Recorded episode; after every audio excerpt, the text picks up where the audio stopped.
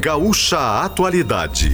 As notícias importantes da manhã. Parceria Car House, Farmácia São João, CDL Porto Alegre, Stock Center, Banrisul, Biscoitos Zezé e SESI Senai.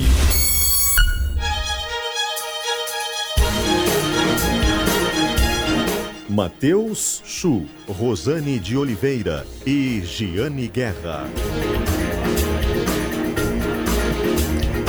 Olá, bom dia, 8 horas 13 minutos, 8 e 13 está no ar o Gaúcha Atualidade, nesta terça-feira, 27 de fevereiro de 2024. Mais um dia aqui na conexão Brasília-Porto Alegre, na capital federal, um dia de sol, mas na capital gaúcha, Tempo nublado, alguns períodos já de instabilidade. Os mapas mostram agora 24 graus. Em Capão da Canoa, no litoral, temperatura também é de 24 graus, com tempo instável.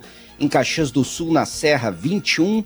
Em Santa Maria, os termômetros marcam 24 graus. No sul do estado, Pelotas e Rio Grande tem 23.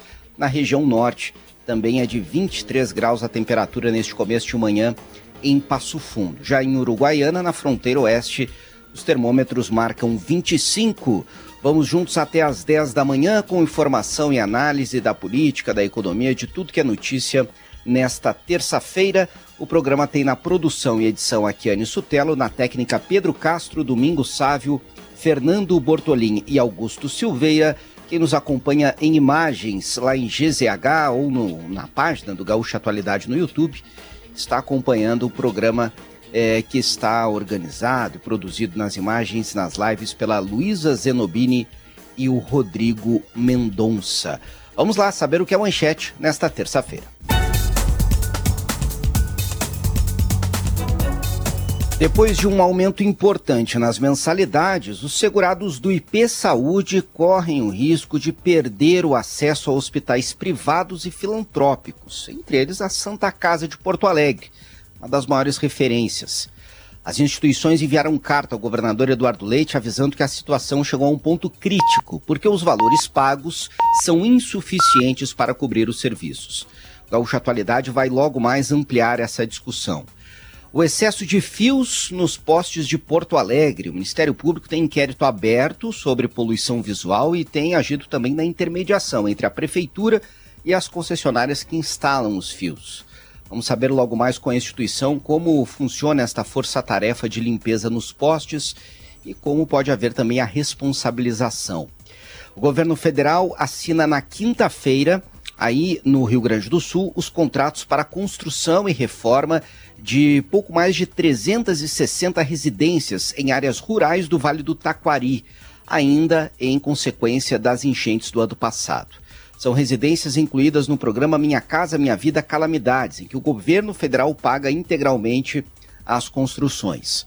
Os ministros das cidades e da comunicação social estarão no estado para o lançamento e assinatura dos primeiros contratos. A Câmara dos Deputados retoma hoje a discussão sobre uma PEC que amplia a imunidade tributária de igrejas de todas as crenças. O governo apoia a medida, a ampla maioria favorável a estender benefícios aos templos religiosos. O que mais é destaque na política hoje? Rosane de Oliveira, bom dia. Muito bom dia, Chu, Giane, bom dia, ouvintes. Olha, quando tu falaste no IP, eu penso aqui nos milhares de servidores públicos que têm muita dificuldade hoje, já têm, para conseguir um médico, para conseguir um exame, para conseguir um tratamento de saúde. E agora, para conseguir uma vaga em hospital, se não houver um acordo entre o governo e as instituições. A coisa está pegando fogo, Chu. Nós vamos ouvir esses detalhes. Eu peço a atenção dos nossos amigos ouvintes servidores públicos segurados do IP Saúde, que, como eu digo na coluna hoje, tiveram um aumento muito significativo na mensalidade, passaram a pagar para os seus dependentes Alguns poucos tiveram redução, mas os mais velhos, sobretudo, estão pagando mais e são os que têm mais dificuldades, os que, obviamente, mais precisam de atendimento médico. Tu falaste nessas questões, nessas casas que serão construídas pelo Minha Casa Minha Vida no Vale do Taquari, e eu quero destacar aqui um programa lançado ontem pelo governo federal que vem ao encontro daquilo que eu prego há muito tempo Chega desses prédios vazios da União que não servem para nada, que ficam dando despesas, se deteriorando dia a dia. Agora eles vão ser transformados em moradia. Isso já devia ter sido feito há muito tempo. É o começo do programa, só são seis imóveis no, no Rio Grande do Sul, mas é por aí que começa e isso precisa ir adiante. Eu espero dia, um dia, ver os imóveis do INSS, por exemplo, ali do centro, que são prédios enormes, que estão caindo aos pedaços, se deteriorando, ser transformados em moradias. Que se venda isso, que se coloque para o patrimônio público, porque no caso do, IP, do INSS não pode simplesmente transformar em moradias porque é um patrimônio dos segurados. Mas que se faça isso e se transforme, se, se venda, se faça algum acordo, se dê outra. A União coloque dinheiro para os, servidor, os segurados do INSS e transforme em moradias esses prédios que um dia foram escritórios, nunca mais serão, mas podem resolver o problema dessa terrível que é o da habitação no Rio Grande do Sul, como de resto é em todo o Brasil. É, e esperamos, né, Rosane, que o programa siga e independentemente de governo que haja uma sequência. Porque eu vi programas no governo Temer, eu vi programas no governo Bolsonaro, antes já havia iniciativas na Secretaria de Patrimônio Público é, na Secretaria de Patrimônio da União. E o que acontece é que cada governo tem uma visão diferente sobre a destinação destes prédios e a gente não tem uma política permanente. Então, como é algo demorado, começa, uh, o programa é lançado, há toda a fase burocrática, quando está perto de se concretizar algo, muda o governo, as, a, as ideias mudam. A gente precisa de um programa permanente para uma gestão moderna, eficiente do patrimônio da União uh, e que pelo menos algum desperdício seja evitado, porque muitos já não podem ser mais, né? Já temos Sim. prédios abandonados, muito dinheiro público já foi jogado fora. Mas que se é use é isso, o terreno, né? Que se use o terreno, né, Chu? E aqui eu estendo esse apelo aos governos estadual e municipais, porque também há prédios da prefeitura que poderiam ser transformados em moradia, há prédios do governo do estado que poderiam ser transformados em moradia ou vendidos, como é, são os projetos também, vendidos para que se use esse dinheiro na construção de habitações populares. Né? Caso aqui do, do prédio da antiga Esmove, aqui na Ipiranga, que tem mais a que vender mesmo. Tem famílias esperando há 20 anos por uma moradia lá no, no bairro Maitá, que serão construídas com esse dinheiro, mas o processo ficou muito tempo trancado pela eh, tentativa de transformar, de tombar esse prédio que, na minha avaliação, não tem valor histórico e no Conselho do Patrimônio Histórico também não passou. Perfeito. São 8 horas 20 minutos. Vamos saber também o que é destaque na economia. Jane Guerra, tudo bem? Bom dia. Bom dia, Chu, Rosane. Bom dia, ouvintes. Hoje tem inflação, inflação do país, a prévia. O IPCA 15 vai ser divulgado pela manhã pelo IBGE. Na divulgação anterior, a inflação veio com uma qualidade não muito boa, ou seja, com aumento de preços em itens que o Banco Central observa para decidir a taxa de juro e já fez com que algumas empresas do mercado financeiro já fizessem revisões nas suas projeções para a taxa de juro no final do ano. Por enquanto, o relatório Focus, que hoje vai ter uma divulgação também, está projetando Selic em 9% no fechamento deste ano. Temos também assuntos hoje que ontem nós começamos a tratar, que eu prometi que iria uh, apurar para onde que iam ser enviados os fios que estão sendo retirados pela Prefeitura de Porto Alegre, pela SAE Equatorial, numa força-tarefa encabeçada pela Prefeitura, fios que estão sendo retirados dos postes da capital. Vou contar hoje e também uh, tem, tem uma ampliação da doação das, das lenhas, das madeiras das árvores que estão sendo recolhidas, que caíram no temporal uh, de janeiro.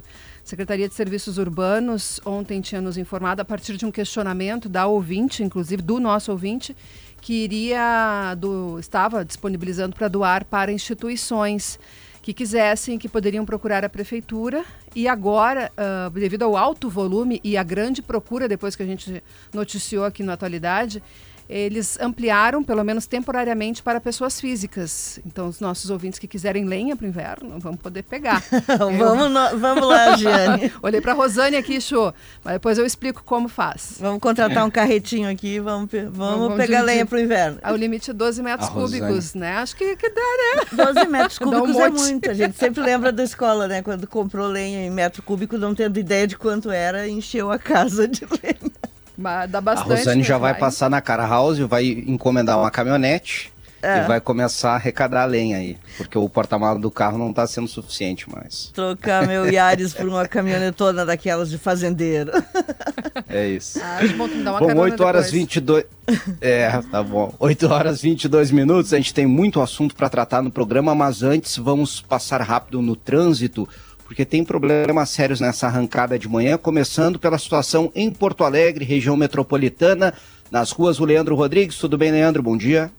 Tudo bem, Chu? Bom dia, bom dia a todos. Tem bem, eh, tem trânsito bem trancado na 448, a rodovia do Parque, né? Que a gente se acostuma a dizer que é uma alternativa melhor a 116. Hoje não, porque tem serviços e um estreitamento bem forte de três para as duas e por último para uma faixa em direção a Porto Alegre, isso após o cruzamento com a BR-386, nesse sentido, Sapucaia é capital. Só que pega o motorista antes disso e tem mais ou menos 4 quilômetros de velocidade reduzida nesse sentido, em direção a Porto Alegre pela 448.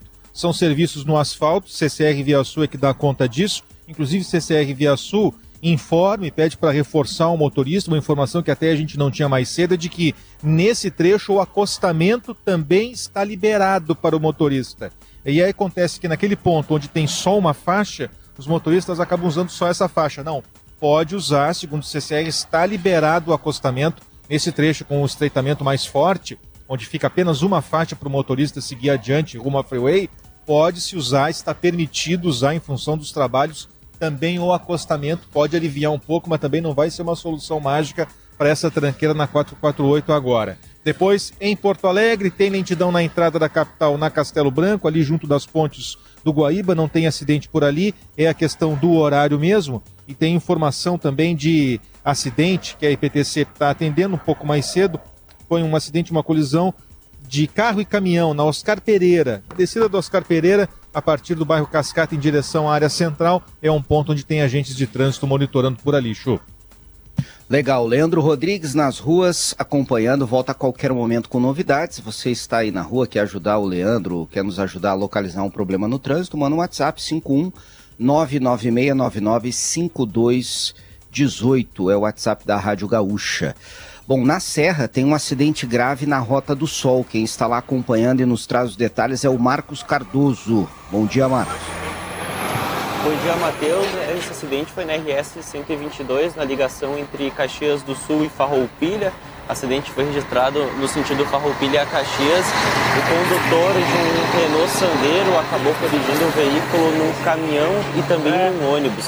Esse condutor ele ficou preso nas ferragens do veículo e foi encaminhado pelo Corpo de Bombeiros posteriormente a um hospital aqui de Caxias do Sul.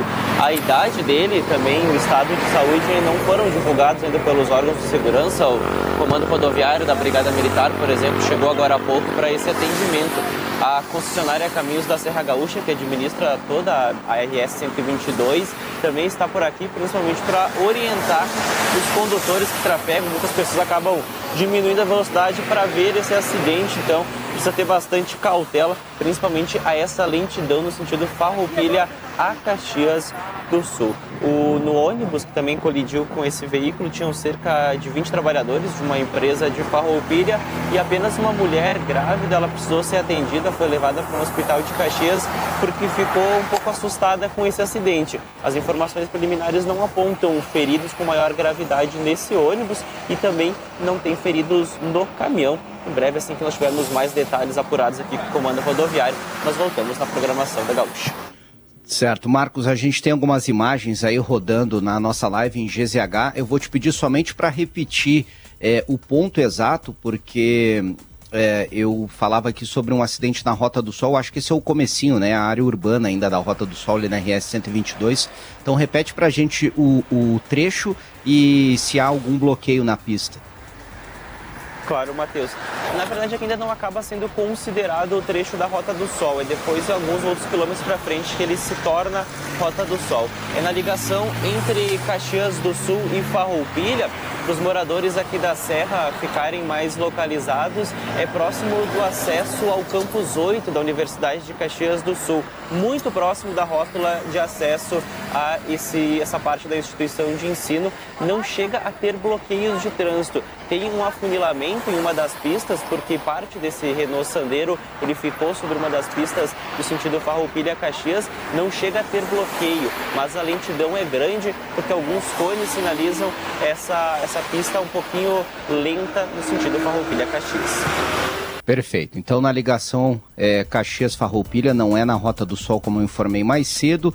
As imagens, olha, são, uh, são impressionantes. O carro ficou muito destruído é, o, o, Marcos Cardoso vai seguir lá acompanhando e qualquer novidade pode trazer ao longo da programação. Na BR-116, o trânsito está sendo acompanhado pelo Iatâmbara. Tem notícias também sobre a greve do transporte público em Esteio, sobre a qual a gente falava ontem aqui já no programa, já trouxe transtornos na arrancada da semana. Tudo bem, Ian? Bom dia. Bom dia, Matheus. Bom dia a todos. Pois é, problemas aqui para a região do Vale dos Sinos, também para a região metropolitana, dos arredores da 116. Primeiro, falando do trânsito, a gente fala aqui agora da transição pra, de Sapucaia para Esteio, na 116, pertinho da RS 118.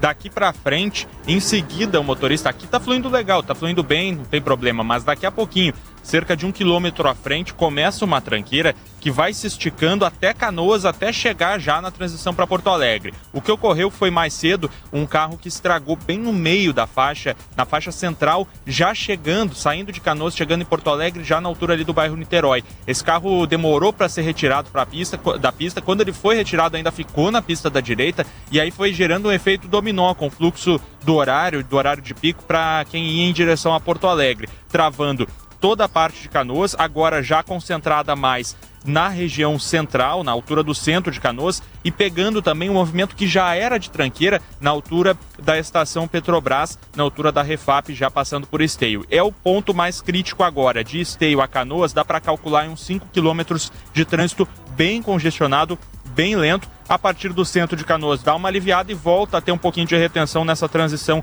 do bairro Niterói, já entrando ali no Anchieta, em Porto Alegre. A gente também acompanhou mais cedo, o pessoal da live vai conseguir ver imagens também que a gente fez agora há pouco na 118. Veículo, é, dois veículos, dois caminhões colidiram, uma colisão traseira, o veículo, o caminhão de trás acabou levando a pior e ficou também parado no meio da pista. Gerou ali uma tranqueira de 5 km já totalmente liberada. É a boa notícia para quem vai pegar 118, já não tem esse problema por ali. E além disso, tem também ali em São Leopoldo é, a, a tranqueira tradicional sobre a ponte do Rio dos Sinos, tem as obras por ali que ocorrem diariamente, também em Novo Hamburgo, isso no sentido daí ao interior, no trecho de Novo Hamburgo. E tem essa greve que mais uma vez atinge Esteio, né? A gente é, vale lembrar, agora tocou o sinal das 8h30. A partir de agora entra naqueles 15% apenas de viagens que saem para o serviço urbano municipal de Esteio e também para o interurbano, com a diferença de que, para quem vai pegar o interurbano, só consegue pegar na Real, uh, na empresa Real, Rodovia, Real Rodovias hoje de Esteio, direto para Porto Alegre. Não tem aquelas viagens que vão a São Leopoldo, que vão a Sapucaia do Sul, por exemplo. Essa é a grande diferença. 15% assim como foi ontem, até às 5h30 da tarde, quando volta a ser de 35% com a fiscalização tanto da Metroplan para as viagens intermunicip... intermunicipais e para as viagens dentro do município da própria Prefeitura de Esteio. Ok. Obrigado, Ian. 8 horas 31 minutos. Corolla e Corolla Cross híbridos com bônus de 10 mil reais. É só na Car House. Nas farmácias São João hoje tem promoção de Carmédio. Passe nas farmácias São João e confira. Liquida Porto Alegre de 23 de fevereiro a 3 de março. Realização CDL Porto Alegre. Stock Center, preço baixo com toque a mais. O Banrisul espera por você na Expo Direto. Visite o estande e conheça as melhores soluções para o seu agronegócio. Folhado doce, mignon ou pão de mel, gosto de biscoito caseiro é tradição. Biscoito Zezé Carinho, que vem de família há 55 anos. Quem faz, quem faz curso técnico faz Senai. Matricule-se já. 8h31, olha, Rosane e Giane, eu não gosto de começar o programa trazendo é, notícia ruim, trazendo mau humor, mas hoje está impossível. Eu estou indignado com uma notícia que eu li agora pela manhã. Aliás, é algo que estava previsto, uh, a gente já tinha informação no final do ano passado, mas hoje o Conselho Nacional do Ministério Público regulamentou o aumento do auxílio moradia para procuradores. O que indigna, além do aumento, que ok, ocorre periodicamente, temos inflação, temos algum reajuste que até pode ser entendido. Mas o aumento, Rosane e Jane, pasmem, é de dos atuais R$ 4.377 para até R$ 10.400. Mas que até R$ 10.400. Não, é um absurdo, é um absurdo. Houve uma mudança no final do ano passado, Rosane, que ela muda a regra. O valor deixa de ser fixo e agora é de 25%, até 25% dos vencimentos do procurador, que pode ganhar até o teto aí que passa de 40 mil reais. O auxílio moradia de procuradores pago com dinheiro público vai chegar a R$ 10.400. É um absurdo, não tem, olha, quem está começando o dia, está indo trabalhar, não tem como ficar não ficar indignado com isso. E a gente né? não tem e, a quem e... recorrer, né? Vai recorrer para quem? Para o tem... Papa? É isso. É isso. Mais um pro... é, isso e a, a, a, gente critica aqui, tem que criticar quando deputados aumentam os próprios salários, né? São decisões que eles, é, por conta própria, tomam. Os juízes, ministros do Supremo que definem os aumentos em toda a cadeia do judiciário. E agora uma decisão que envolve os procuradores a partir do conselho. Eu queria, aliás, Rosane, a gente vai inclusive provocar aqui, deixar o espaço aberto, que eles viessem a público explicar, porque não tem inflação que justifique, não tem mudança na estrutura da carreira que justifique um aumento nesse patamar, de R$ 4.300 para mais de 10 mil reais apenas de auxílio moradia, fora o salário que ok, precisa ser alto, precisam ser bem pagos os procuradores, mas tudo tem limite, né? Não, 10 eu... mil reais de auxílio. Não, eu não tinha visto essa notícia ainda, mas uh, começa que não deveria ter auxílio moradia. Quem deveria ter auxílio moradia é professor, é brigadiano, é policial que está aí na rua salvando vidas, protegendo a população o auxílio moradia já é em, si uma excrescência. Se for de quatro, se a gente pensar que quatro mil e poucos, né, que era o valor, já é quase o piso nacional do magistério, já é, um, já é uma aberração em si. Agora, quando se fala nesse valor tão absurdo, 10 mil reais, realmente eu, eu não sei nem o que dizer. Eu até quero, quero ter uma ilusão, a ilusão da velhinha de Taubaté, de que tenha sido um erro de interpretação e que isso vai ser corrigido. É, quero parabenizar custo, a Procuradora-Geral né, uma... interina, Eliseta Ramos, e o atual Procurador-Geral Paulo Gonet, que foram responsáveis por assinar a medida. É claro, Giane, desculpa te interromper, Giane e Rosane, que eles não são os, os únicos responsáveis. Eles estão, como, como chefes, assinando o que foi decidido pelo Conselho. Mas é um absurdo colocar um nome e apoiar uma medida como essa, Giane. É, e vamos olhar o valor, né? A Rosane comentou ali que quero enfatizar o valor, né? 10 mil reais é maior do que o que o vencimento de muitos outros servidores, né? Não, maior do que uh, o vencimento da, de 90% dos servidores. Mas volta o piso do magistério, que é uma referência. E a, a vida sem professor não existe. Ninguém seria procurador se não tivesse tido um professor na sua vida o piso do, do, magistério não chega a 5 mil reais. É mais ou menos equivalente ao auxílio moradia, isso que aumentou agora. O, o antigo. Agora, para 10 mil reais, não tenho que se explique isso e eu, sinceramente, espero que isso ainda seja corrigido, porque não é possível aceitar. Aí, quando há uma, um descrédito né, do Ministério Público, as pessoas não entendem mais por que isso. Não, não posso me conformar, tá? Estou aqui ainda tentando, o meu cérebro está fervendo aqui, tentando compreender isso. E sempre tem essa cadeia, né? Daí um se dá esse aumento, o outro entende que também. E, e, o trem da alegria começa a pegar força é, e descer ladeira esse abaixo. ponto é muito importante, esse ponto é muito importante, Rosane, porque além da indignação na população, que é quem está pagando isso, que paga imposto e, e sustenta as instituições públicas, isso gera todo um desgaste na cadeia de servidores públicos, públicos, porque todo mundo se sente no direito. E não pode, de fato, só uma categoria ter auxílio moradia. Daí policiais federais vão ficar indignados, é, auditores da Receita, enfim, os servidores nas mais diversas esferas. Porque não se pode haver uma distorção tão grande. Já era um absurdo defender um auxílio na casa de 4 mil reais, que aliás, deputados federais têm direito, é, muitos servidores públicos ou é, quem foi eleito pela população tem direito, mas 10 mil reais. Ampliar esse valor de 4.300 para 10.400 é inadmissível. Não, inadmissível. É preciso eh, relembrar lembrar um detalhe. O deputado federal tem direito ao auxílio moradia porque ele não é, não vi, a casa dele não é em Brasília. Ele tem que deixar a casa dele na sua base, a família às vezes fica, as crianças estão na escola, o deputado federal fica em Brasília. Então ele tem que ficar em hotel ou tem que morar num apartamento funcional. No apartamento funcional não ganha auxílio moradia, se ficar em hotel ganha.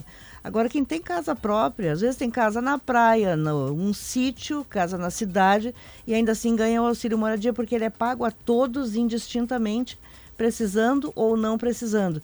Seria o caso de se pagar, por exemplo, alguém é transferido para outra cidade e aí temporariamente pagar um auxílio moradia seria razoável. Agora, pagar sempre é totalmente inaceitável. E tem mais, né? Não é só auxílio moradia. Além do, do salário elevado, tem auxílio alimentação, tem o, ajudas de custo para isso e para aquilo, tem auxílio creche. Então tem todos esses que nós chamamos de penduricalhos e aí as carreiras jurídicas se sentem ofendidas quando eu uso a palavra penduricalho.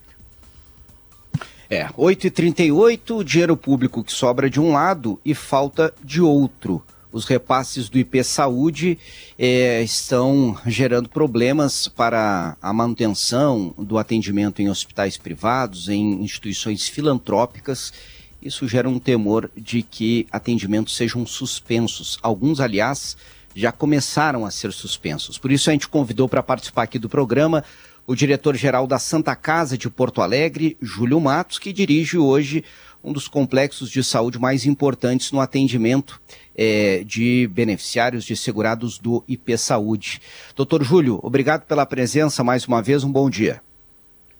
Bom dia, Matheus, Rosane, Jeane, nossos bom ouvintes. Bom, eu queria começar perguntando para o senhor qual é a situação neste momento. É, os segurados do IP Saúde estão sendo atendidos na Santa Casa ou já alguma restrição para uh, os, os, beneficiários do IP? Mateus, é, não só na Santa Casa, como nos 20 maiores prestadores de serviços ao IP no estado do Rio Grande do Sul. Já há restrições de acesso aos usuários do IP e, e, tem um histórico, Matheus, que eu acho que é importante a gente explicar para os nossos ouvintes. Uh, o IP tem mais de um milhão de beneficiários. É o segundo maior convênio, depois do SUS, por exemplo, que a nossa Santa Casa tem, é o Instituto de Previdência do Estado, o IP. Segundo maior convênio.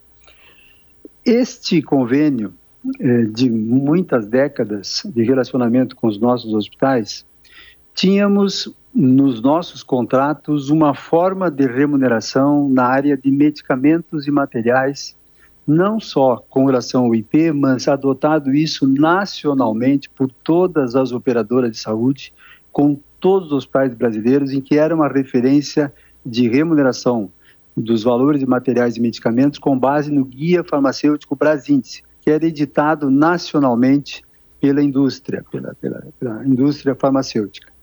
Essa era a referência das tabelas de contraprestação pelo uso dos materiais e medicamentos. Bom, eh, no início dos anos 2000, uma Câmara Técnica do Ministério da Economia entendeu que esse modelo de precificação de valores eh, para hospitais com relação à operadora de saúde e assim por diante não era o adequado, que aquele valor referência previsto no Brasil era mais para varejo, farmácias, por exemplo.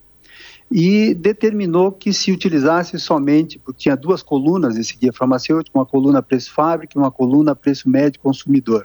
Se adotasse tão somente o preço fábrica, ou seja, os hospitais passariam a tão somente se ressarcir do custo com os medicamentos.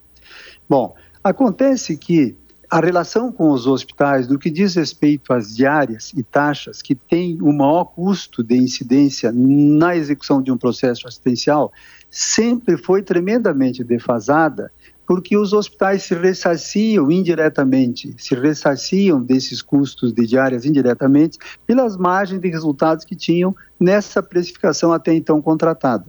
A própria ANS detectou essa questão quando este, esta Câmara Técnica determinou esse modelo e estabeleceu, por resolução, de que as operadoras deveriam, então, eh, estabelecer com os hospitais uma taxa de logística pelo uso dos medicamentos e não cobrar tão somente o custo, que seria inviável para os hospitais.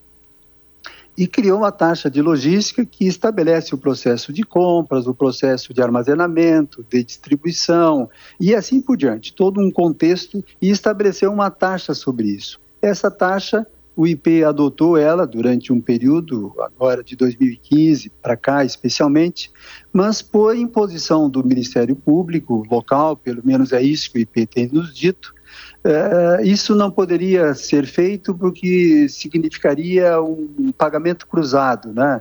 É, a partir de uma taxa de logística, remunerar custos das diárias. O IP deveria atualizar suas diárias é, e taxas e não mais fazer esse tipo de pagamento cruzado. Nós não discordamos disso, Matheus, Rosane e Gianni, não, não discordamos disso, desde que as taxas, desde que as diárias e taxas sejam adequadamente remuneradas. E veja que o IP eh, não reajusta suas diárias ou não reajustava suas diárias desde 2011. Então, se considerar a inflação 2011 a 2023, nós temos 112% considerando o IPCA. Logo, pelo menos uma defasagem de 112% se considerarmos somente esse período. O que o IP fez eh, a partir de outubro eh, de 2021 foi criar tabelas próprias eh, eh, de seus materiais e medicamentos, e com isto foi gradativamente retirando toda a margem de resultado dos hospitais, sem que repusesse isto na, na integralidade em valores de diárias. E vou te dar o exemplo da Santa Casa. A Santa Casa, em 2019, tinha uma margem de resultado na assistência UIP de 11,8. E é importante a gente esclarecer especialmente a Giane, que está nessa área de números, de economia, os hospitais precisam ter uma margem mínima de resultado no processo assistencial para poder manter o serviço ao longo dos tempos. Investir em tecnologias, ambientes físicos, né, ajustar salários, que a cada ano pelo menos tem reposição inflacionária. Tem que se ter uma margem mínima de resultado. Não pode trabalhar pelo preço de custo tão somente, porque ninguém subsiste no tempo. Então, nós tínhamos 11,8, que é a margem que os hospitais que os hospitais almejam. Bom, com estas decisões unilaterais, sem consenso com os hospitais, absolutamente a revelia e sem considerar a realidade da prestação de serviço, de custos reais, o IP foi aplicando em outubro de 2021, depois em maio de 22, em julho de 22, em agosto de 22 e agora para vigir a partir de 1 de março de 2023, de março de 2024, aliás, tabelas absolutamente é, unilaterais que não admitem sequer coberturas mínimas dos custos dos hospitais. E de 11,8 em 2019 foi para 7,2 em 2020, as margens de resultado, 6% de resultado em 2021, 4% de resultado em 2022 e 0,65 em 2023 até para esclarecer para os nossos ouvintes que não acompanham bem o que significa margem de resultado, significa que em cada Sim. 100 reais de receitas que eu tenho do IP, Matheus, é, é, em 2023 sobrou para os hospitais manterem serviços, investirem, melhorarem e assim por diante, 65 centavos, o que é absolutamente impossível de se desenvolver qualquer atividade hospitalar. E agora, definitivamente, Rosane, só para é. mim concluir, a Padical disto tudo. Com esta implantação que está sendo prevista dessas novas portarias para 1 de março agora de 2024, os hospitais passam a ter margens negativas entre 0,8% e 10% negativo, ou seja, passam a pagar para atender IP. Isto é absolutamente inconcebível e impraticável. E foi isto que nós informamos o governador buscamos a sensibilidade dele, nós sabemos que ele tem um, um contexto de observação importante para o que está ocorrendo no Estado e temos uma certeza absoluta que ele vai interferir nisso e não deixar que a dramaticidade se estabeleça sobre o IP Saúde nos próximos dias. É, ontem eu sei que vocês tiveram uma reunião, vocês eu digo os representantes né, dos hospitais em geral, dos hospitais privados, representantes das Santas Casas e hospitais filantrópicos, uh, CREMERS, Sindicato Médico, porque há também uma reivindicação dos médicos de aumento no valor dos serviços prestados por eles. Qual é o risco que o segurado do IP corre efetivamente de não ter, daqui a pouco, nem consultas médicas, nem os procedimentos, alguns até já estão sendo negados pelo IP, segundo a informação que nós temos, e de não ter hospital também para ser atendido. Rosane, se não mudar esse contexto, é, não for suspensas essas portarias, se não abrirmos novamente uma etapa de, de conversação e de convencimento IP, que diz que está assessorado, assessorias técnicas e assim por diante, questionamos isso, provavelmente assessorias duvidosas em termos de condução de um processo tão grandioso de natureza técnica, não há dúvida nenhuma que, pelo menos, esses 20 hospitais, Rosane, que são aqueles hospitais que concentram mais de 60% de toda a assistência IP no estado do Rio Grande do Sul. E olha que aqui em Porto Alegre eu falo da Santa Casa, do Hospital Ernesto Tornelles, do Hospital São Lucas da PUC, eh, do Hospital Divina Providência, né, do Grupo Mãe de Deus, eh, do Hospital Banco de Olhos, eh, falamos de Caxias do Sul, Pompeia, falamos de, de, de, Passo Fundo, os dois hospitais importantíssimos, o Hospital Trujillo de Santa Maria, Erechim, são os 20 maiores hospitais, Rosane, que congregam mais de 60%, que estão na mesma situação. E o problema está centralizado nestes hospitais, Rosane. Tem hospitais de menor porte, com menor complexidade, que não enfrentam os problemas de defasagens que nós estamos enfrentando. Então, ele é restrito. E com relação a esses 20, Rosane, já há um consenso entre eles de que da forma como está posta, ela é intransponível. Logo, não que os hospitais queiram deixar de assistir os usuários do IP, ao contrário, nós temos muita responsabilidade com relação a isso, mas nós estamos sendo compelidos a fazê-lo, caso se mantenha a dimensão do que está posto aí nessas portarias. Diretora, a carta foi enviada na semana passada ao governador Eduardo Leite. Vocês receberam algum retorno do governador, do Palácio, sobre o assunto, sobre esta carta, manifestação? É, Giane, foi enviada dia 21. Nós estamos esperando uma resposta conclusiva para hoje ou para amanhã. Até porque, na sequência, nós temos providências a serem tomadas né, com relação a isso. Mas é importante deixar claro, Giane, que já há restrições assistenciais de acesso aos usuários do IP, porque algumas normas eh, eh, já estabelecidas nessa nova portaria já estão sendo aplicadas do IP desde esta semana. E já tem procedimentos que eles já não estão autorizando com base nas relações contratuais até então vigentes.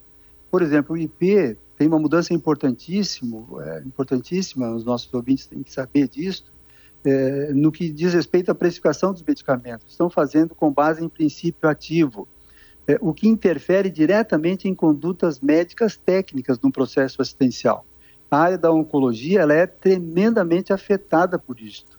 Então, tem, por exemplo, um quimioterápico amplamente utilizado em diversos tipos de câncer, que é a, a, Keytruda, uma solução injetável, é, em que o IP precificou um valor de 14.049 centavos por cada um desses medicamentos, e na realidade ele custa para os hospitais 14.546. Tem no mínimo 500 reais de diferença entre o IP previu e o, e o custo real dos hospitais. Né? Isso também acontece muito na área de antibióticos. Né? Tem C, Cefepima, por exemplo, o IP precificou em R$ 7,49 cada ampola e custa para os hospitais R$ 10,50.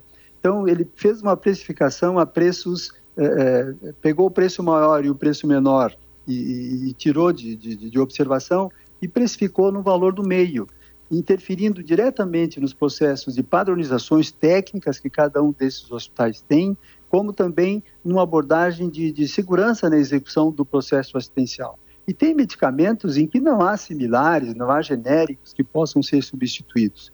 Então, não se discutiu sobre o enfoque técnico com as áreas de gestão de risco das nossas organizações para estabelecer esse tipo de padronização absolutamente inviável. Até porque os hospitais têm contratos de fornecimento diretamente com a própria indústria, aonde tudo isso tem acertos pré-determinados. E não pode ser eh, a revelia desses processos de não observar as relações eh, comerciais que os hospitais têm com os fornecedores, uma interferência tão danosa desta forma. Na questão do, do, dos profissionais médicos, que a Rosane havia falado anteriormente, sem dúvida alguma, há uma defasagem importante nas questões de honorários profissionais. Né? Eu vou citar um exemplo, por exemplo, uma, um exame de colonoscopia, um exame complexo, né, que requer todo uma, uma, um profissional absolutamente capacitado, habilitado, o IP está remunerando o profissional com 295 reais. Poxa, 295 reais é a metade de uma consulta particular hoje.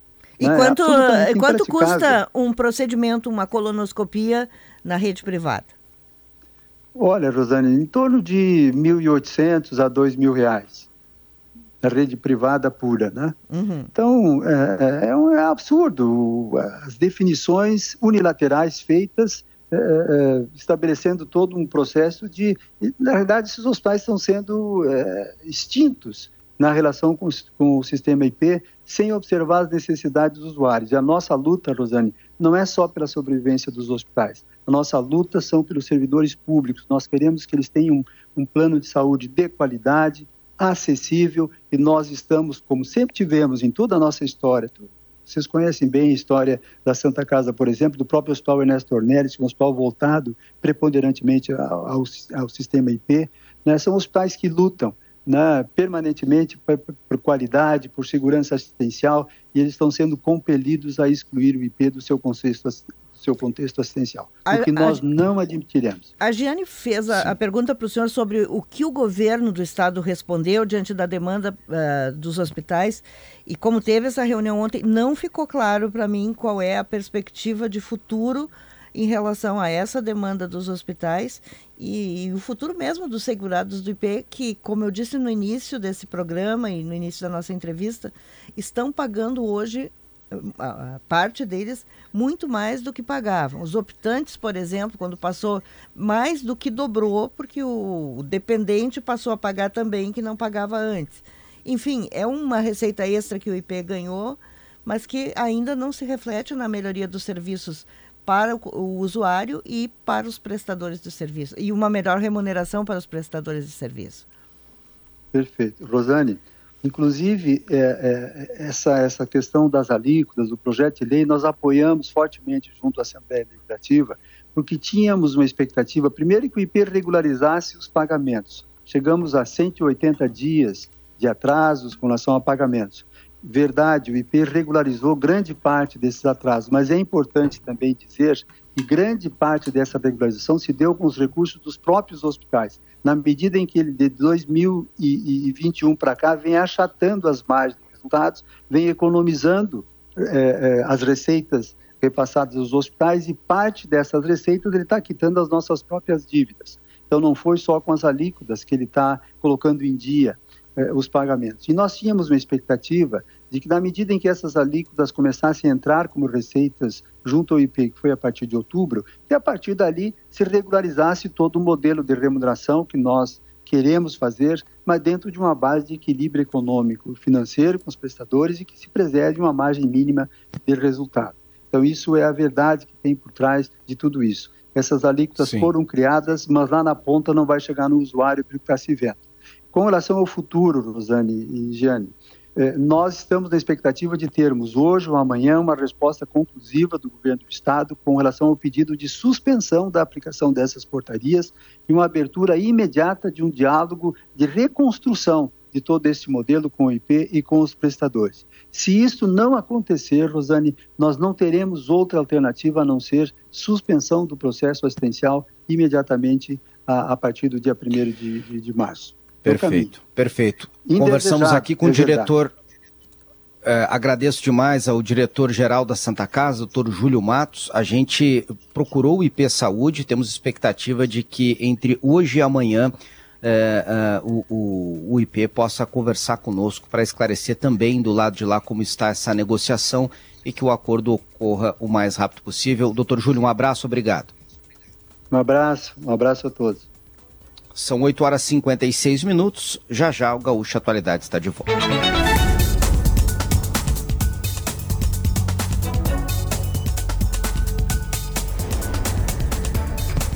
Nove horas três minutos, Gaúcha Atualidade no ar, uma manhã de tempo nublado instável em Porto Alegre, região metropolitana. Temperatura agora é de 26, 25 graus, 25 graus na capital gaúcha. Capão da Canoa no litoral também tem 25, em Caxias do Sul 21 graus, os termômetros marcam 25 em Santa Maria, 24 em Pelotas e Rio Grande. No norte do estado, Passo Fundo também tem 24 graus, em Uruguaiana 26. 26 graus na fronteira oeste. Corolla e Corolla Cross híbridos com bônus de 10 mil reais é só na Car House. Nas farmácias São João hoje tem promoção de Carmed. Passe nas farmácias São João e confira. Liquida Porto Alegre de 23 de fevereiro a 3 de março, uma realização CDL Porto Alegre. Stock Center, preço baixo com toque a mais. O Banrisul espera por você na Expo Direto. Visite o estande e conheça as melhores soluções para o seu agronegócio.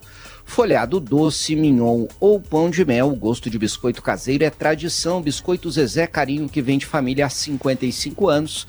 Quem faz curso técnico faz Senai, matricule-se já. As manchetes para a sequência do programa, Rosane. Eu quero falar do Cais Mauá. A gente sempre diz que tem sapo enterrado lá no Cais Mauá, mas ontem, finalmente, eu conheci a pessoa que é o, o porta-voz é, do Pulso RS, o consórcio que venceu a licitação para a concessão do Cais Mauá e tenho algumas novidades para contar para os nossos ouvintes sobre o que se pretende fazer se a licitação for homologada e se o contrato for assinado como eles esperam. Também tem notícia boa no Gaúcho Atualidade. Vamos lá, Jane Guerra, tua manchete. Bom, já saiu a prévia da inflação para o mês, veio abaixo do que se projetava, o IPCA 15 de 0,78%. Vamos ver uh, o detalhe desse indicador e como que o mercado financeiro vai reagir. E a minha promessa que eu vou entregar, como é que as pessoas podem pegar, solicitar a lenha que a prefeitura está doando a partir das árvores que estão sendo recolhidas ainda do temporal de janeiro. Eu vou fazer aqui um esclarecimento, porque às vezes as pessoas não sabem brincar, né? Um ouvinte, hum. Nós brincamos com a caminhonete da Toyota e tal, e aí um ouvinte falou assim: programa feito por gente rica que não precisa falando em pegar lenha, deixem para os pobres. Gente, era uma brincadeira. Nós fazemos muitas brincadeiras entre nós até para botar um pouco de bom humor nesse programa. Primeiro, assim, eu adoraria, eu, eu adoraria nada. Eu não quero trocar meu carro porque eu acho aquela caminhonete grande demais para mim. Ela é linda, maravilhosa, tá, mas difícil de estacionar, Rosane. É difícil é de estacionar. Ah, não queria confessar, mas tá bem. Difícil não é em qualquer de... lugar que a gente é... consegue parar, né? Não, não é para mim, não é para o meu padrão de vida, tá? E segundo, eu não sou rica. Terceiro, era brincadeira, não vou ficar pegando a lenha na, na rua, não. A gente vê aquele monte de lenha amontoado ali, dá vontade, sim, de pegar, porque tá sujando a rua, tá enfeiando a rua podia botar lá no, no pátio para queimar no, no, no, meu caso não é lareira, tá? É aqueles fogões campeiros que eu tenho lá. Então não se preocupe, nós não vamos, Giane e eu, tirar a lenha dos, das pessoas mais pobres do que nós. Olha, eu tava pensando em me cadastrar, vai vir aí porque eu serviço, acho que eu também né? tenho direito de me cadastrar, fazer lá o, o passo a passo direitinho, mas tu disse que tu não pega lenha na rua, tu sabe que às vezes eu pego uns troncos, assim, que eu acho, não para fazer lenha, mas porque eu gosto de enfeitar o jardim da minha ah, casa. Sim, eu sei que tu é chegada nos troncos. E agora, inclusive, o que a Jane vai fazer é, troncos, é facilitar, né, Jane? O que a Jane vai fazer é facilitar para que outros uh, possam solicitar aí a, a lenha que a prefeitura vai. É, não consigo pegar muita fora, porque né? o meu porta-mala não é tão grande quanto dessa caminhonete aí que a, que a Rosane citou. Aí. Valeu, 9 horas 7 minutos. O, o intervalo é rápido e a gente já volta com Gaúcha Atualidade. 9 horas 10 minutos, gaúcha atualidade no ar, temperatura de 25 graus, tempo nublado e instável na capital gaúcha, região metropolitana. As ofertas mais quentes do verão estão na Car House. Aproveite Corolla e Corolla Cross híbridos, bônus de 10 mil reais. Hoje nas farmácias São João, na compra de um Carmed, você ganha outro de mesmo valor. Complete a sua coleção de Carmed. Farmácia São João, mais de 1.100 lojas no sul do Brasil. É hora de ir às compras. O Liquida Porto Alegre vai até o dia 3 de março, com descontos em toda a cidade. Conheça as lojas participantes em liquidaportoalegre.com.br. O Liquida Porto Alegre é uma realização da CDL Porto Alegre. Banrisul na Expo Direto. Visite nosso estande na feira e confira as melhores oportunidades e soluções para transformar o seu agronegócio. Experimente os biscoitos folhado doce, salgado, pão de mel e mignon. Biscoitos Zezé Carinho que vem de família. Quem faz curso técnico faz Senai. Acesse senairs.org.br. Confira os cursos disponíveis e matricule-se já. Vou trazer rapidamente aqui uma manchete que nós é, trouxemos no início do programa sobre a entrega de residências é, atingidos pelas enchentes do Vale do Taquari. Essa é uma prioridade aqui do programa, né, Giane e Rosane? Cobrar é, providências para os atingidos pelas fortes enchentes, a pior tormenta já registrada no Rio Grande do Sul, ou na, ao longo da história, uma das piores. O governo, na quinta-feira, vai assinar os primeiros contratos, governo federal, para a construção de residências nas áreas rurais, dentro do chamado programa Minha Casa Minha Vida Calamidades. A diferença, Jane e Rosane, é que no Minha Casa Minha Vida Calamidades não é um financiamento é, ou financiamento com subsídio. O governo federal ele paga o valor é, total. Serão 361 casas. O valor das construções é de até 75 mil reais.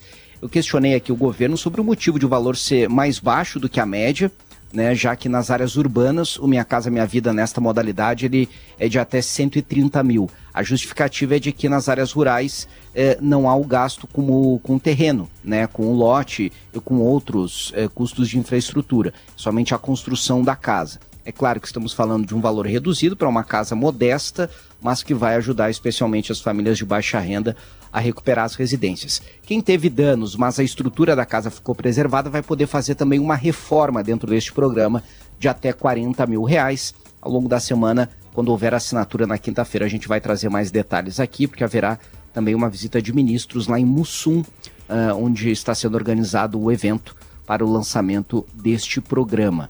E precisamos, inclusive, vale o alerta aqui, Rosane Jane, cobrar é, as outras frentes de providências aos atingidos pelas enchentes, né? Tem muitas áreas ainda com programas em andamento, alguns que não andaram tão rápido como se previa. É, eu estava aqui pensando que quando eu fui a Mussum lá, a gente viu aquelas casas e eu me lembro de ter conversado bastante com o prefeito que desde o início tinha uma posição contrária àquelas casas provisórias. O prefeito dizia, não, vou dar um jeito de resolver com moradias, com o auxílio, esse aluguel social, e já construir as casas definitivas para as pessoas longe do rio, né? O que me pareceu correto do ponto de vista da, da aplicação do recurso público mesmo, para não construir uma estrutura provisória, o prefeito lá queria fazer isso. Mas as pessoas têm pressa, né? Porque tem muita gente morando nesse o aluguel social mesmo que seja pago, não é a casa da pessoa, então tem que ter pressa mesmo. E, e, de fato, a moradia provisória é um negócio que demorou tanto que não faz perdeu até o sentido. Para mim, moradia provisória tem que ser como na China. Ela tem que ser construída em três, quatro dias, né? Não é seis meses depois. É isso aí. 9 e 14, vamos saber como está o trânsito. Leandro Rodrigues nas ruas nos, nos traz os últimos detalhes. Leandro. Pois é, a gente entrou, pela, entrou na capital, na área central, pela Castelo Branco, vindo da Freeway, estava um movimento bom, teve só uma colisão pouco depois entre dois carros antes da Ponte Nova, nesse sentido da Freeway para Castelo Branco, o motorista vai encontrar um pouco de retenção por ali e depois mais adiante entre as pontes, mas é o movimento do horário. Mais perto da estação da, da estação São Pedro do Transurb, aí flui melhor o trânsito para entrar na capital e depois seguir ou Mauá ou também pegar o caminho do túnel da Conceição. O que a gente destaca é ainda a lentidão na BR 448, é um trecho de obras, estreitamento de duas e depois só para uma faixa em direção a Porto Alegre. Esse trabalho que é logo depois do cruzamento com a BR 386 para quem está fazendo o sentido Sapucaia capital. Bom, Portanto, tem esse trecho, quase 4 quilômetros de retenção. No ponto de estreitamento mais forte, é permitido o uso do acostamento de acordo com a CCR Via Sul para tentar amenizar essa lentidão. O fato é que isso deixa a BR-116 como um caminho melhor. Tem uma retenção, sim, ali de esteio para Canoas? Tem. Tem uma redução de velocidade. Tem uma redução de velocidade depois na transição de Canoas para Porto Alegre, na altura da estação Anchieta? Tem, também tem mas é menor do que a tranqueira na própria 448 antes e depois de cruzar a BR-386 para quem está tentando se aproximar da Freeway. Olha, Chu, o tempo está todo fechado, um chuvisqueiro a gente pega nas imediações do centro e indo para o Menino Deus em Porto Alegre. Agora, se olhar para o leste, aí são nuvens bem carregadas, bem escuras para lá. E aí, na capital funciona aquela regra, né? Teve, teve alerta da Defesa Civil Municipal e aí o trecho da ciclovia da Ipiranga entre Edivaldo Pereira Paiva e João Pessoa foi novamente bloqueado pelas equipes de fiscalização da IPTC, aquela regra que a prefeitura definiu. Também tem semáforo fora de operação na Aparício Borges com a São Miguel, atenção por lá, e também na Cecília Meirelles, esquina com a Avenida Ganso, show. Legal, valeu o alerta do Leandro Rodrigues também sobre o bloqueio da, rodovia, da, da ciclovia da Ipiranga em razão aí da previsão de chuva mais forte. E evite a BR 448, tá aí o alerta do Leandro Rodrigues. 9 horas 17 minutos, problemas também na RS 122, na Serra Gaúcha, lá está o Marcos Cardoso. Quais são as últimas informações aí na Serra, Marcos? A orientação do Comando Rodoviário da Brigada Militar e também da própria CSG, que é a concessionária que administra toda a 122, é de que o pessoal não fique freando muito próximo do acidente. A gente percebe muitos curiosos querendo ver como ficou o veículo, principalmente aquele Renault Sandero que ficou destruído com a colisão com o ônibus e também com o caminhão. Há sim um cone em uma das pistas no sentido Farroupilha Caxias do Sul, mas que somente isso não causaria uma grande lentidão como tem nesse trecho. Então ali próximo do quilômetro 67, onde ocorreu esse acidente, na entrada do campus 8 da Universidade de Caxias do Sul, a orientação é que os condutores não reduzam a velocidade para orar, olhar esse acidente, mas sim que trafeguem com cautela, com tranquilidade e que o fluxo de veículos possa seguir normalmente. Guincho já foi acionado para fazer a retirada do veículo que ficou sobre uma das pistas da rodovia da 122 Chu. Ok, valeu Marcos, 918, o WhatsApp da Rádio Gaúcha, 51996995218, tá em outro ponto aí com tranqueira, chuva forte, avise, mande a sua mensagem para a Rádio Gaúcha. No nosso estúdio já está o Josimar Farina para falar sobre novidades nas escolas municipais de Porto Alegre. Tem investimentos previstos, investimentos altos. Eh, são reformas pagas pela Prefeitura, Josimar. Bom dia. Bom dia, Chu. Bom dia, Rosane, Giane, ouvintes. Isso, na próxima sexta-feira, Chu, a Prefeitura vai receber as propostas das empresas interessadas em participar de um grande esforço que está sendo feito para a reforma de 93 das 99 escolas municipais de Porto Alegre. Além das instituições de ensino, outros quatro centros comunitários também vão contar com melhorias.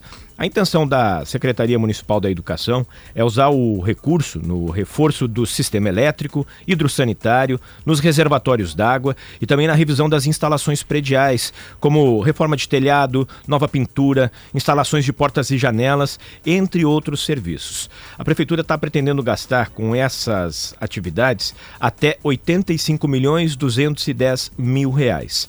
De acordo com o secretário municipal da Educação, José Paulo da Rosa, serão realizadas aquelas importantes melhorias que seguidamente nós costumamos informar aqui de problemas, uh, obras nos telhados, nos cercamentos, na pavimentação interna, na pintura das escolas, e para isso a cidade foi dividida em cinco regiões: norte, oeste, leste, sul e, por último, a região do centro junto com as ilhas.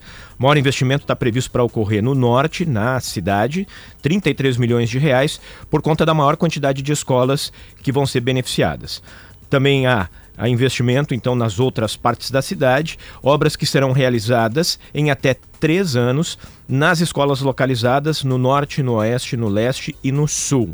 No centro e nas ilhas, o prazo é menor, um ano. E essa diferença, segundo a prefeitura, ocorre porque a quantidade de instituições que são instaladas nessas regiões é menor, a quantidade é menor e por isso então o prazo é mais exíguo.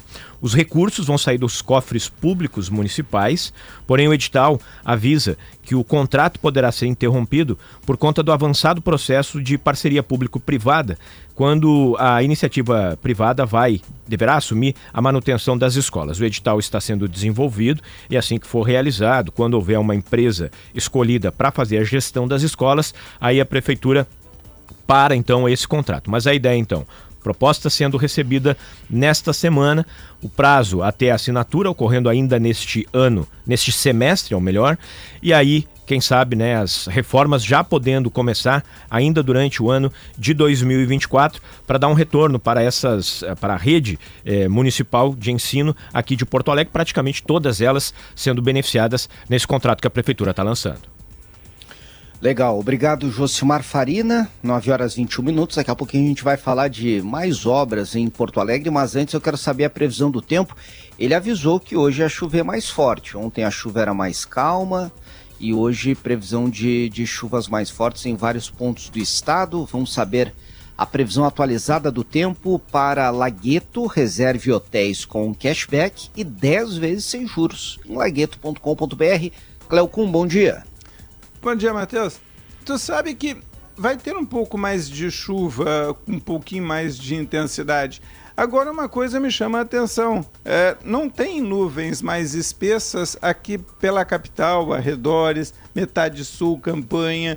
A metade norte andou com uma nuvem mais pesada, mas já foi para Santa Catarina.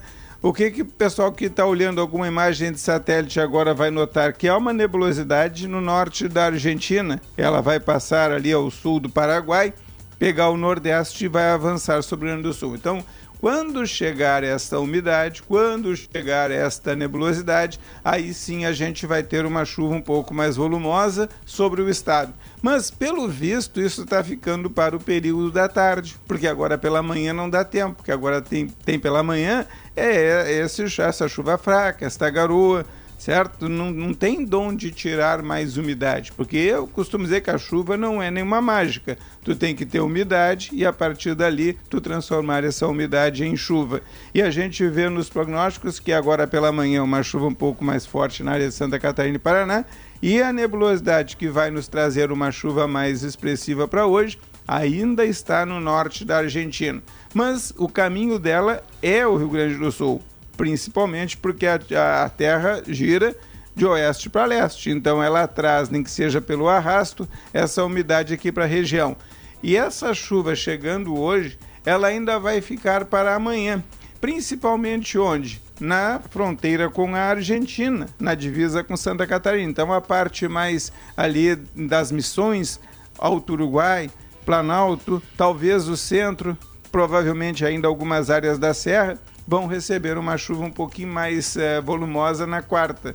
E depois na quinta é uma chuva que é morrinha também, porque já não tem muita umidade, mas espalha uma camada de umidade forte pelo estado.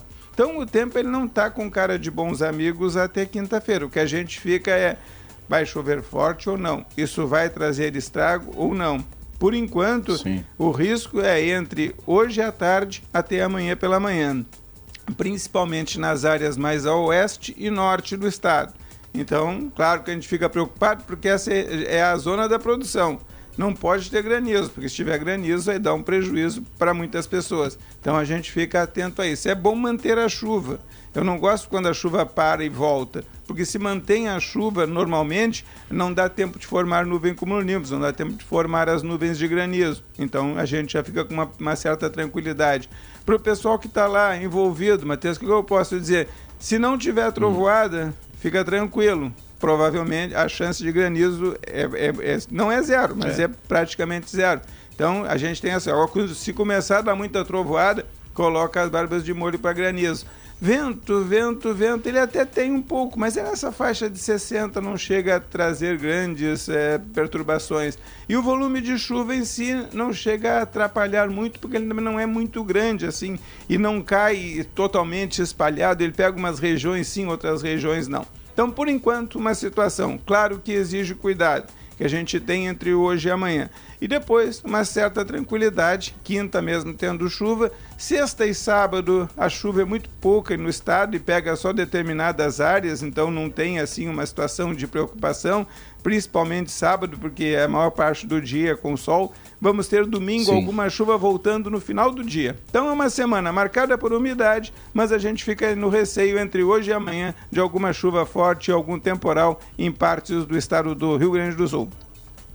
Perfeito. Cleocum trazendo os detalhes. Aliás, a Defesa Civil de Porto Alegre emitiu um alerta né, de uhum. vento forte, de chuva, mas o Cleo esclarece que pelo menos aquela, aqueles ventos de é, devastadores, até agora a gente não tem previsão, mas sim de muita instabilidade.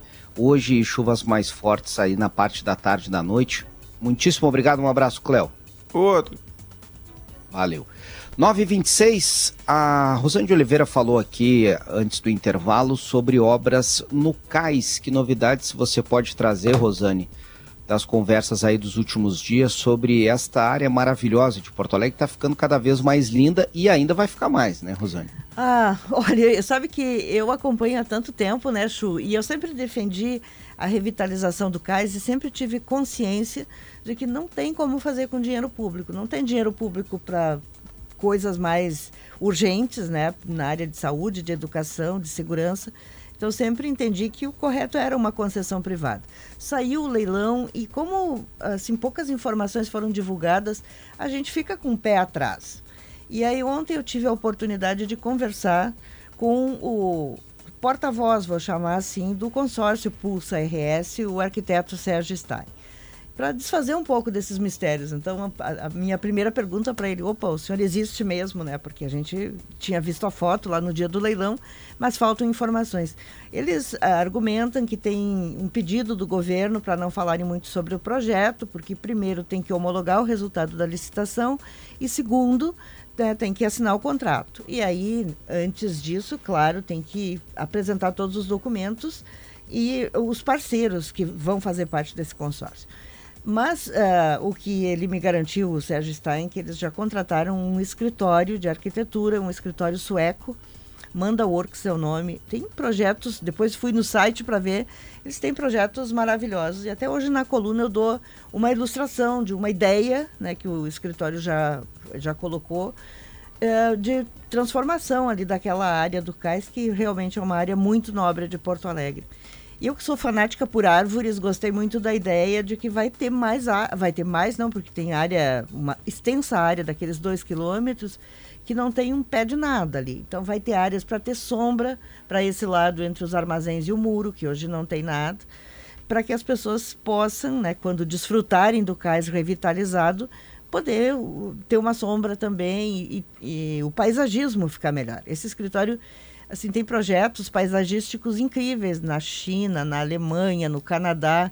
Eles me mostraram alguns deles e realmente assim dá uma esperança na gente de que não vai morrer sem ver o cais revi revitalizado. Muitas vezes as pessoas, nessa ideia que as pessoas sempre medem a gente pela sua régua, falam assim: ai, vocês defendem tanto o cais, vocês devem estar ganhando alguma coisa com isso, tem algum interesse escuso. Eu falei para o Sérgio Stein o que eu falava para todas as outras pessoas. Eu tenho um interesse escuso em relação ao cais, sim, vou confessar para vocês aqui. Eu quero tomar um espumante lá nesse cais revitalizado, olhando o pôr do sol no Guaíba. Acho que não é pedir muito, né, Chu?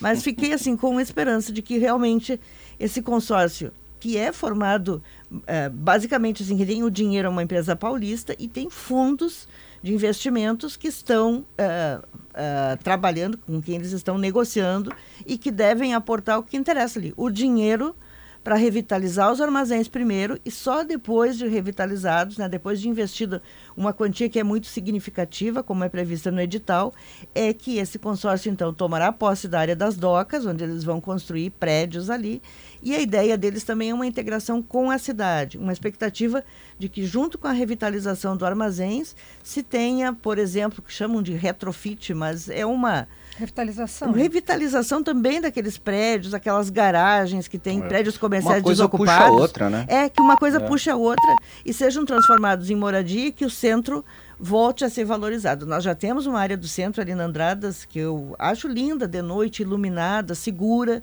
em que as, o centro já está sendo valorizado. Agora, quando o CAIS estiver pronto, tenho certeza de que o centro todo vai ganhar com isso.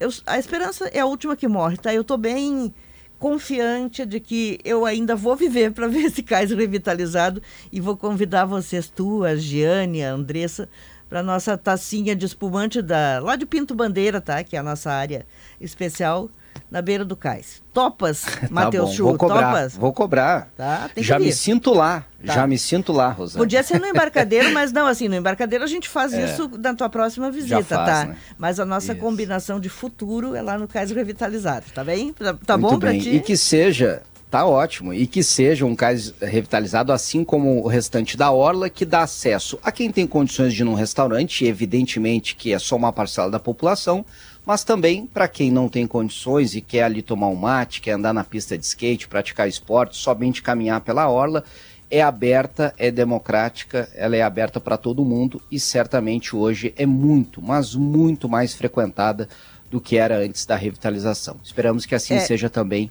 como não, cais. É, esse é um ponto assim, é um ponto crucial, né, que é importante esclarecer.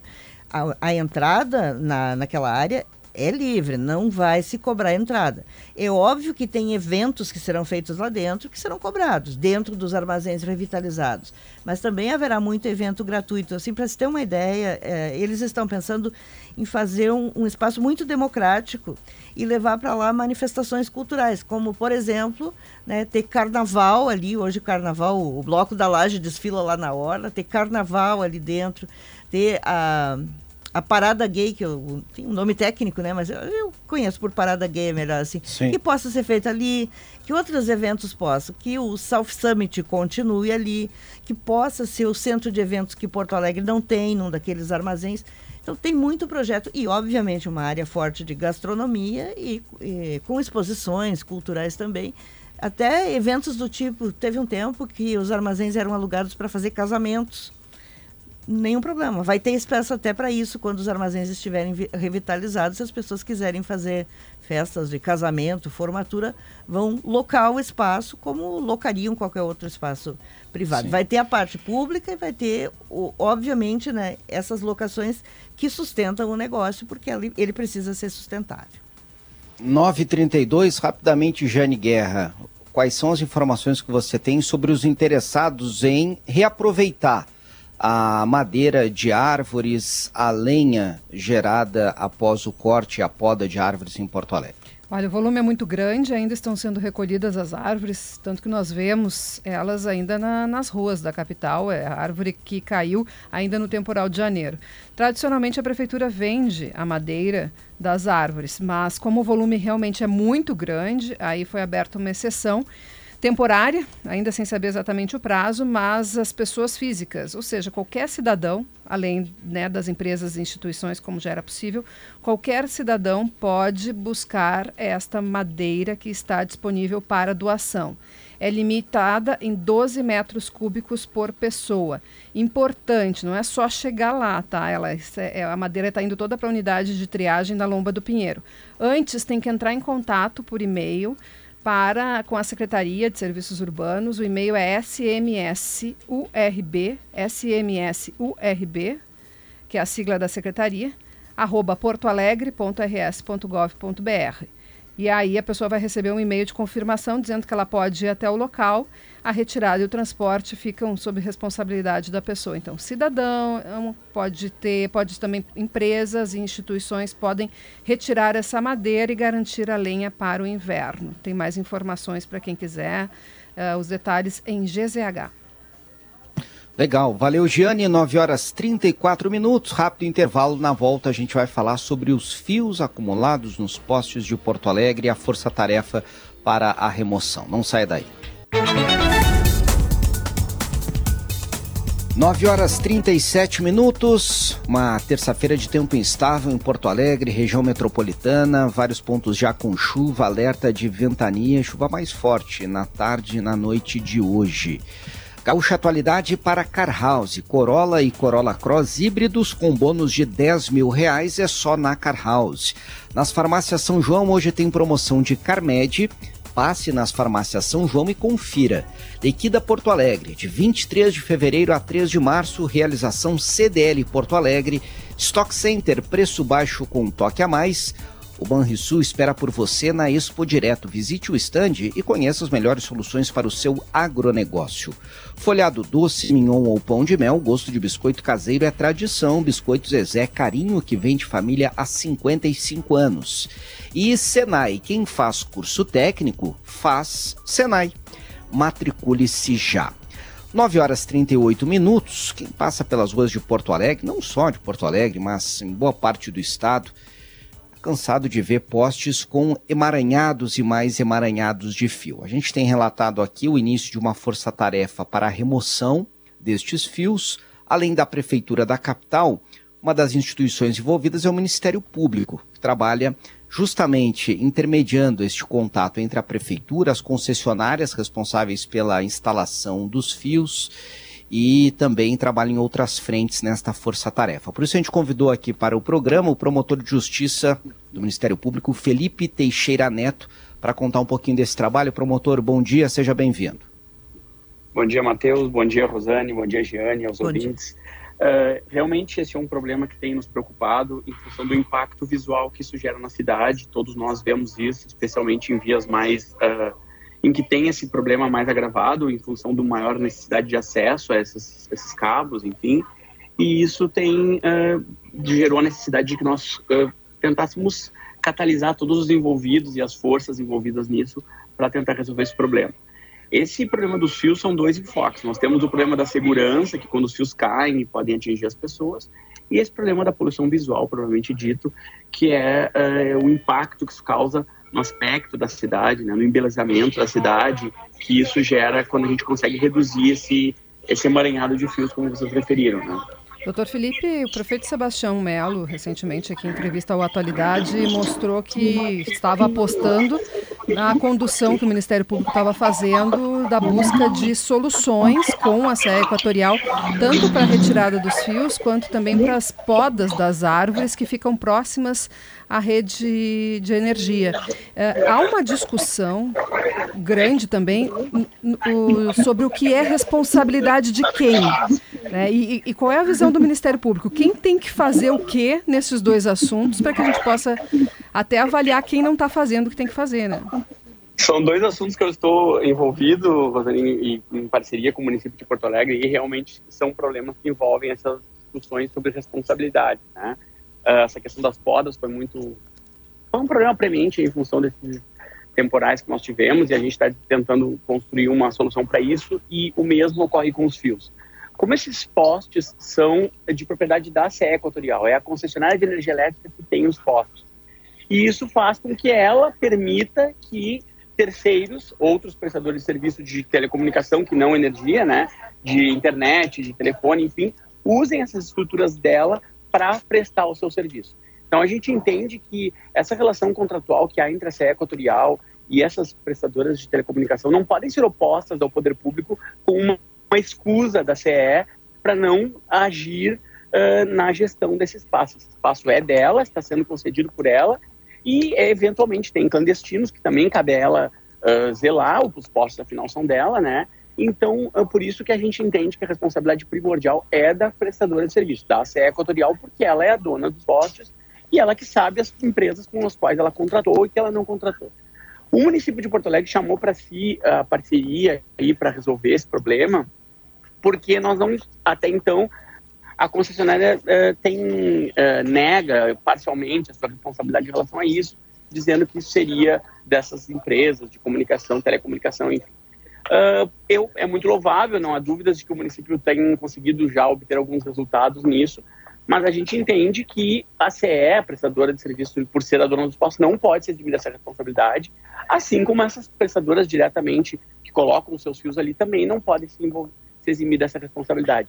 E é uma responsabilidade que envolve várias, vários fatores, não só a colocação dos fios, mas a logística reversa desses fios, a destinação correta desses fios.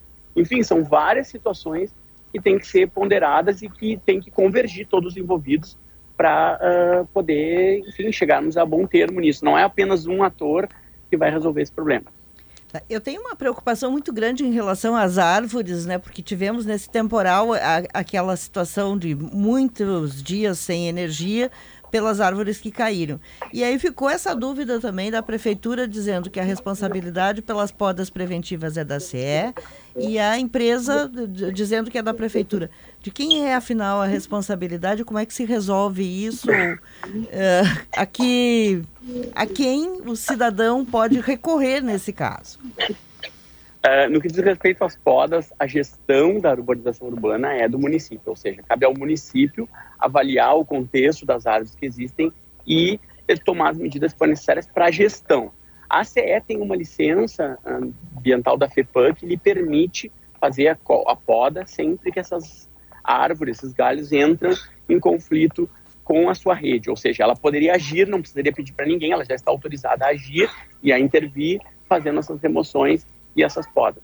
Por isso que surge esse, essa zona gris, esse, essa zona de sombreamento de responsabilidades. E como a CE está autorizada a agir sempre que entra em conflito, mas ao mesmo tempo a gestão, dizer se aquela árvore é adequada ali, se não é, se tem que ser uma árvore de menor porte, se ela tem que ser suprimida porque ela está incompatível completamente com o espaço urbano, e isso é do município, surge esse toque, eh, são zonas de contato entre as responsabilidades que fazem com que haja essa divergência. Enfim, a CE tem enfrentado, após a assunção do grupo equatorial, esses vários problemas aí, então tem sido um pouco refratária a assumir responsabilidades por escrito, né? Nós chamamos para a assinatura de um, de um termo de cooperação, não foi muito exitoso, tivemos que mudar a abordagem, estamos trabalhando agora num plano de ação concreto, integrado entre os dois agentes, justamente por isso, se há assombreamento, tem que ser uma ação integrada e é nisso que nós estamos trabalhando. A ideia é que até o final desse mês a gente consiga apresentar um plano de ação, traçando aí algumas,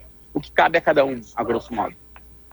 O sinal da Gaúcha marcou 9 horas 45 minutos. Estamos conversando com o promotor de justiça Felipe Teixeira Neto sobre o excesso de fios nos postes de Porto Alegre e a força-tarefa para a retirada. Promotor, o senhor uh, disse que o Ministério Público vê a responsabilidade da CE Equatorial e também das uh, companhias telefônicas que instalam fios lá para a retirada e destinação correta. Mas eu queria questioná-lo sobre o que dizem os contratos assinados eh, por estas empresas, pela CE Equatorial, junto ao Poder Público, sobre este tema. Existe uma definição clara sobre a responsabilidade nos contratos? Na verdade, eu não tive acesso ainda a esses contratos, são contratos, como eu disse, mantidos pela própria CE com as empresas. Eu ainda não, não a CE não nos forneceu esses contratos. A gente sequer, a gente sabe que são em torno de 100 operadoras de telecomunicação, para ter uma ideia da dimensão do problema, né? Uh, o que acontece é que, como assim, a gestão disso é cara, essas empresas acabam não retirando fios ociosos, não substituindo por, ou em vez de substituir por um mais moderno, por exemplo, nós fizemos uma primeira ação da prefeitura, eu acompanhei uh, fui junto, enfim, na ação para ver como é que era a dinâmica, né? Tem vários fios da época da GVT, fios metálicos, que nem são mais utilizados, que continuam lá. Por quê? Porque é mais barato deixar eles lá do que ter o trabalho de retirar. Então, me parece que se isso não consta nos contratos, deveria constar e deveria ser fiscalizado pela CE. É um ponto que nós vamos avaliar. É, como eu disse, essa questão dos fios é um problema complexo que envolve todo o Brasil. A própria ANEL e a Anatel estão discutindo entre si uma forma de regulamentar isso, de uh, trazer responsabilidades mais claras uh, no Brasil inteiro para essas operadoras. Ainda não chegaram a um consenso sobre isso. Deve deve se ter esse ano ainda uma normativa a respeito. E a ideia é que uh, especificamente no nosso caso concreto aqui de Porto Alegre, né, do Estado do Rio Grande do Sul, que nós possamos cobrar que a CE exija essa manutenção, essa retirada dos fios ociosos, essa, esse reparo dos fios caídos, que se estão caídos é porque não tem mais serventia, porque senão as pessoas que usariam o serviço ficariam sem acesso ao sinal. Então é por isso que eles estão ociosos e por isso que o município está cortando. Então fazer com que colocasse as pessoas todas juntas, convergindo numa atuação e uh, tentar, uh, que é o que o município já está fazendo aí, nesse, nessa força-tarefa, convocando as operadoras, anunciando onde vai ser o serviço de, de corte de fios ociosos, para que essas empresas venham vejam se esses fios são ociosos mesmo, se isso não vai causar algum prejuízo. E a CE uh, zelando para que não tenha operadoras regulares usando seus postos. Isso só ela pode fazer, né? Ela que conhece ali os seus postos, sabe pois as é. estruturas que tem Doutor. Felipe, o, a operadora de, telefo, de telefonia de internet deveria retirar seu fio a partir do momento que não usa, né? Deveria. Sim. Mas não, sim. não tirando o fio, como a dona do poste, essa é equatorial, né? Ela que, ela que, ela que tem essa responsabilidade. Exatamente. Uh, e é, como é que está essa, é, esse engajamento dessa equatorial para fazer a coisa funcionar, para que vocês consigam aí essa conjunção e esse plano de ação? Até na, na, entrevista do prefeito aqui, ele reclamou que nas reuniões que têm sido que têm ocorrido no Ministério Público, e tem uma marcada para essa semana, a concessionária tem enviado mais advogados do que engenheiros, que seriam os técnicos os necessários para elaborar o plano de ação. É, essa foi uma das minhas críticas. Eu não tenho nenhum problema de dizer para vocês aqui, porque eu falei diretamente para a CE, né? Nós precisamos para a Equatorial, enfim, nós precisamos uh, ter os pontos de referência, saber a quem nos dirigir, saber construir uma relação de parceria para que a gente possa progredir, né? Uh, o prefeito Sebastião Melo tem reclamado muito disso, enfim, dessa falta de sinergia e de, de ou dos canais de comunicação com a Equatorial.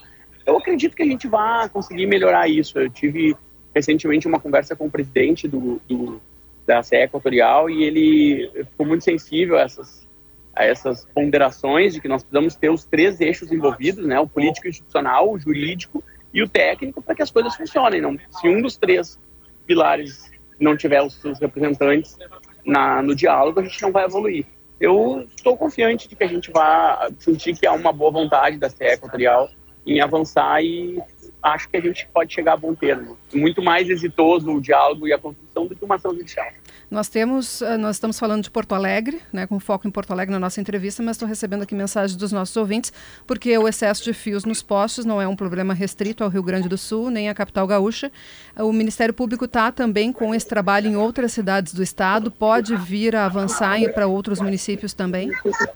Nós temos várias ações no interior, ações, uh, às vezes no interior é mais fácil até de fazer isso, porque até pelo pela volume de dados que circula, né, de empresas que usam, enfim, uh, se tem uma gestão melhor do espaço, né. Uh, tem várias ações sim no interior, inclusive a própria CE Equatorial e o Sindicato das Empresas de Telecomunicação tem noticiado que uh, tem ações exitosas no interior. Citaram um exemplo do município de Erechim, por exemplo, onde já começou isso também, que está havendo essa sinergia.